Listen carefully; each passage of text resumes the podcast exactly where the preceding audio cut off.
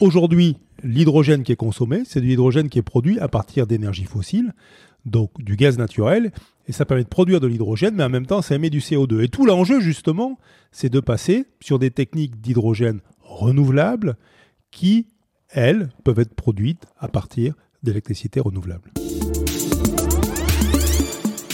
Bonjour Olivier Sala. Bonjour. Vous êtes vice-président du groupe NJ en charge de la recherche et de l'innovation. Nous sommes ici au, lab Crygène d'Engie, c'est en banlieue parisienne, à Stein. Euh, que fait-on ici exactement? De quoi s'agit-il? Le lab Crygène, c'est le centre de recherche du groupe Engie euh, consacré au, gaz euh, vert et renouvelable. Euh, donc on parle ici de, biométhane en particulier, mais on parle aussi de l'hydrogène et de tous ces dérivés qu'on appelle les e-molécules bas carbone. L'hydrogène, le fameux hydrogène, euh, un carburant, enfin une énergie dans laquelle on met beaucoup d'espoir pour euh, la décarbonation de l'énergie. où en sommes-nous? Parce que l'hydrogène, il faut rappeler que c'est une histoire ancienne, c'est la pile à hydrogène. ça existe déjà, mais ce n'est pas encore généralisé.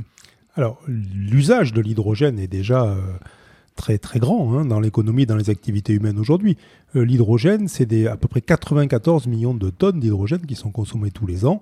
Seulement, aujourd'hui, cet hydrogène, il est ce qu'on appelle gris. Pourquoi? Mhm. Parce qu'il est produit pour l'essentiel à partir de gaz naturel et parfois de charbon, et donc il est très émetteur de CO2. On estime qu'aujourd'hui, l'hydrogène qui est utilisé dans l'économie mondiale émet 830 millions de tonnes d'équivalent carbone, ce qui est considérable. Oui, parce qu'on rappelle qu'il faut de l'électricité pour fabriquer l'hydrogène. Alors aujourd'hui, l'hydrogène qui est consommé, c'est de l'hydrogène qui est produit à partir d'énergie fossile donc du gaz naturel. En fait, on fait ce qu'on appelle un réformage du gaz naturel. Et ça permet de produire de l'hydrogène, mais en même temps, ça émet du CO2. Et tout l'enjeu, justement, c'est de passer sur des techniques d'hydrogène renouvelables qui, elles, peuvent être produites à partir d'électricité renouvelable. Le défi, c'est de fabriquer de l'hydrogène vert, propre, non polluant, pour pouvoir ensuite eh bien, alimenter euh, toutes sortes euh, de véhicules, de machines. Euh, quels sont les développements possibles? Ben, La première étape, c'est déjà de remplacer cet hydrogène qu'on appelle gris euh, par de l'hydrogène renouvelable. C'est pour effacer les fameuses 830 millions de tonnes que, je viens d'évoquer. Et, là, on parle pour l'essentiel de tout ce qui est raffinage de produits pétroliers, et puis de toute la chimie des engrais, hein, l'ammoniac, etc., les fertiliseurs, tout ça est très émetteur de CO2 et, consomme aujourd'hui de l'hydrogène gris. Donc déjà, décarboner la production d'hydrogène gris. Hmm. Deuxièmement, euh, euh, l'hydrogène va permettre de décarboner un certain nombre d'activités humaines euh, qu'on n'est pas capable d'électrifier facilement. Hein. Il, y a des, usages que l'on peut électrifier directement. Donc on peut très bien électrifier un véhicule léger, par exemple, avec des batteries, ion-lithium. On ne sait pas électrifier un cargo porte-conteneur. Ouais on ne sait pas électrifier un processus sidérurgique. Avec les systèmes actuels de batterie, vous voulez dire? Oui, euh, soit pour des problèmes de batterie. Hmm. Quand c'est de la mobilité, c'est des questions de stockage long de batterie.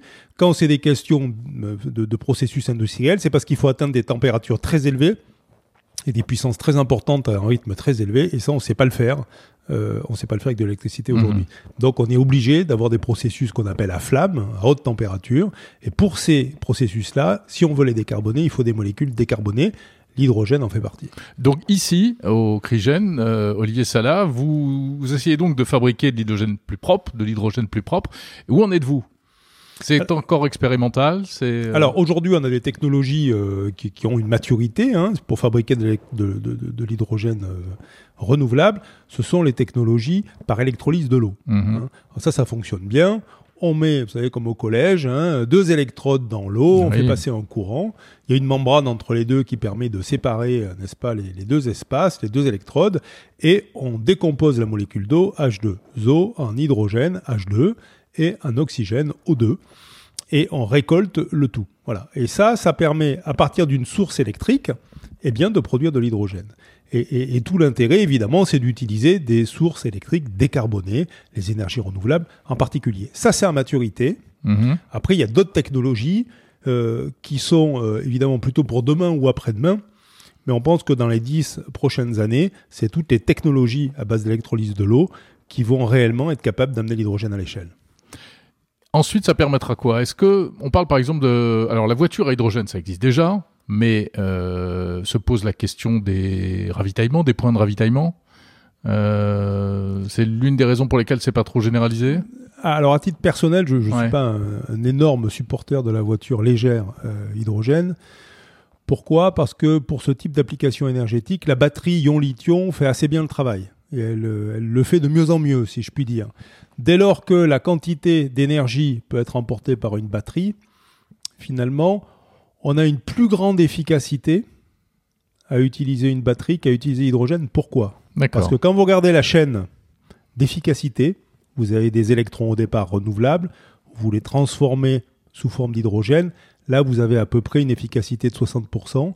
Cet hydrogène, après, vous le déplacez, vous le transportez, vous le mettez dans une pile à combustible d'un véhicule qui lui a aussi une certaine efficacité, etc., etc. Et quand vous regardez toute la chaîne, finalement, pour faire 100 km en voiture, eh bien, vous consommez moins d'électricité renouvelable si vous, si vous mettez une batterie ion-lithium que si vous avez une pile à combustible. Donc c'est ça qui est important finalement. C'est ça qui est important parce que euh, dans le monde qui s'ouvre, il est probable que nous manquerons d'électricité renouvelable et donc il faut l'allouer à l'endroit où c'est le plus pertinent. Hmm.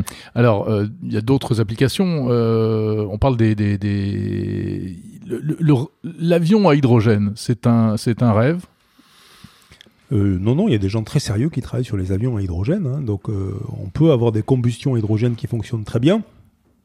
Ce qui peut être une solution aussi très satisfaisante, c'est l'avion à kérosène, hein, ce qu'on a déjà. Hmm. Simplement, au lieu d'avoir du kérosène fossile, on peut fabriquer à partir de l'hydrogène vert du e-kérosène en combinant avec du CO2 euh, dans un processus qu'on appelle, un fish and tropsch qui permet de fabriquer du e-kérosène. Et ce kérosène-là, c'est exact, c'est un kérosène de synthèse, mais il est chimiquement exactement le même, donc vous n'avez rien à changer dans vos processus, dans vos moteurs.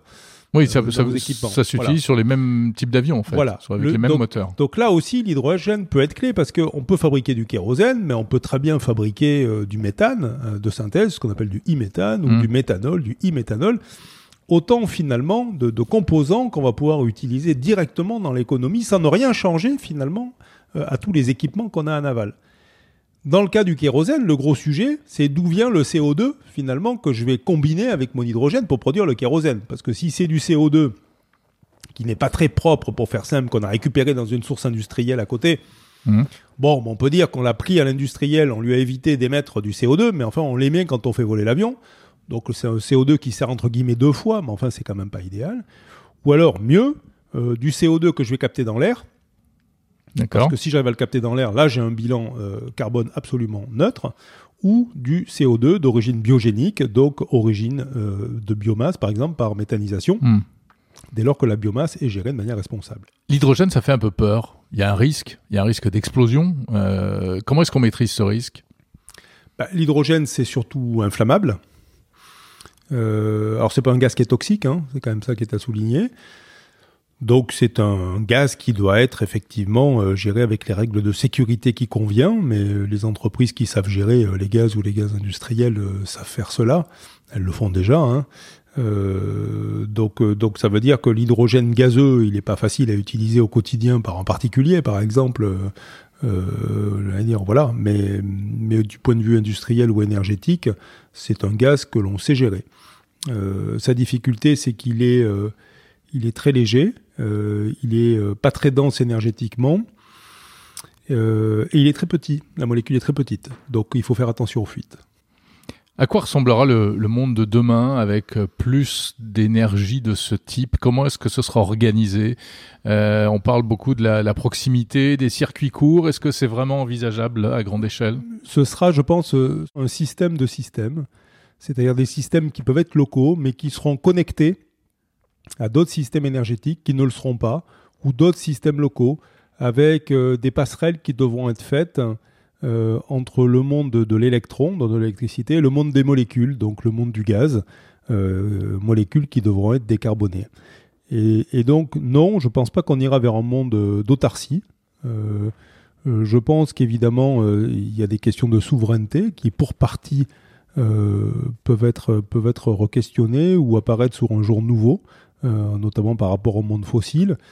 Mais je pense qu'imaginer un monde dans lequel chacun, chacune pourra produire son énergie en autarcie euh, dans son jardin ou dans son village sans s'interconnecter ou être dépendant en quoi que ce soit du reste du monde reste un peu idéaliste. Merci Olivier Sala, responsable recherche et innovation chez Engie. Merci.